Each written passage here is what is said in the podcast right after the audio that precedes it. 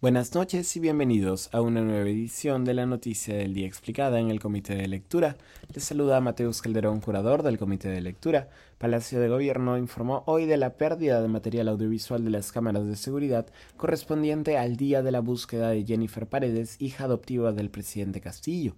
A Paredes eh, también hermana menor de la primera dama, se le investiga por su presunta participación en un esquema de corrupción y lavado de activos que implica el círculo familiar más íntimo de Pedro Castillo. De acuerdo con la tesis de Fiscalía, Castillo habría liderado una organización criminal en la que empresas constructoras fachada se hacían con las licitaciones de obras públicas previamente direccionadas por el entonces ministro de Vivienda General Alvarado y el alcalde de Anguía José Nenil Medina.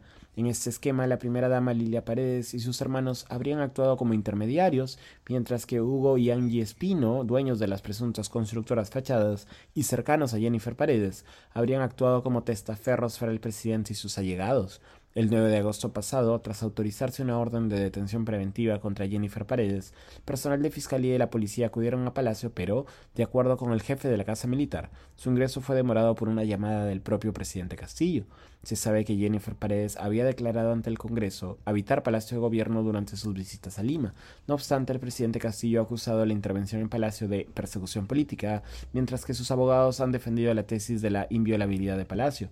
Precisamente el jefe de la Casa Militar de Palacio, José Mariscal Quirós, declaró que fue el presidente Pedro Castillo el que no autorizó el ingreso de Fiscalía a Palacio, por la que la intervención se postergó por poco más de una hora.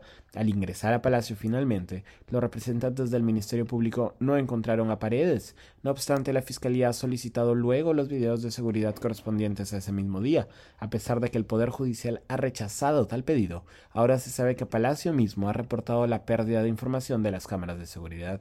En un oficio enviado al jefe de la Casa Militar, Palacio da cuenta de la, cito, pérdida de información de tres cámaras de videovigilancia, correspondiente a los espacios de la azotea, pérdida de tres minutos de grabación, el ingreso por la puerta de desamparados, sin información desde las nueve de la noche del 9 de agosto hasta las nueve de la mañana del 13 de agosto, y el Salón Dorado, sin información hasta las 3 de la tarde del 15 de agosto.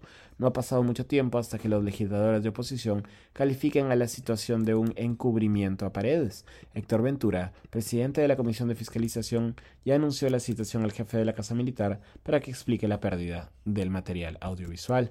Esto ha sido todo por hoy. Volveremos mañana con más información. Se despide Mateus Calderón.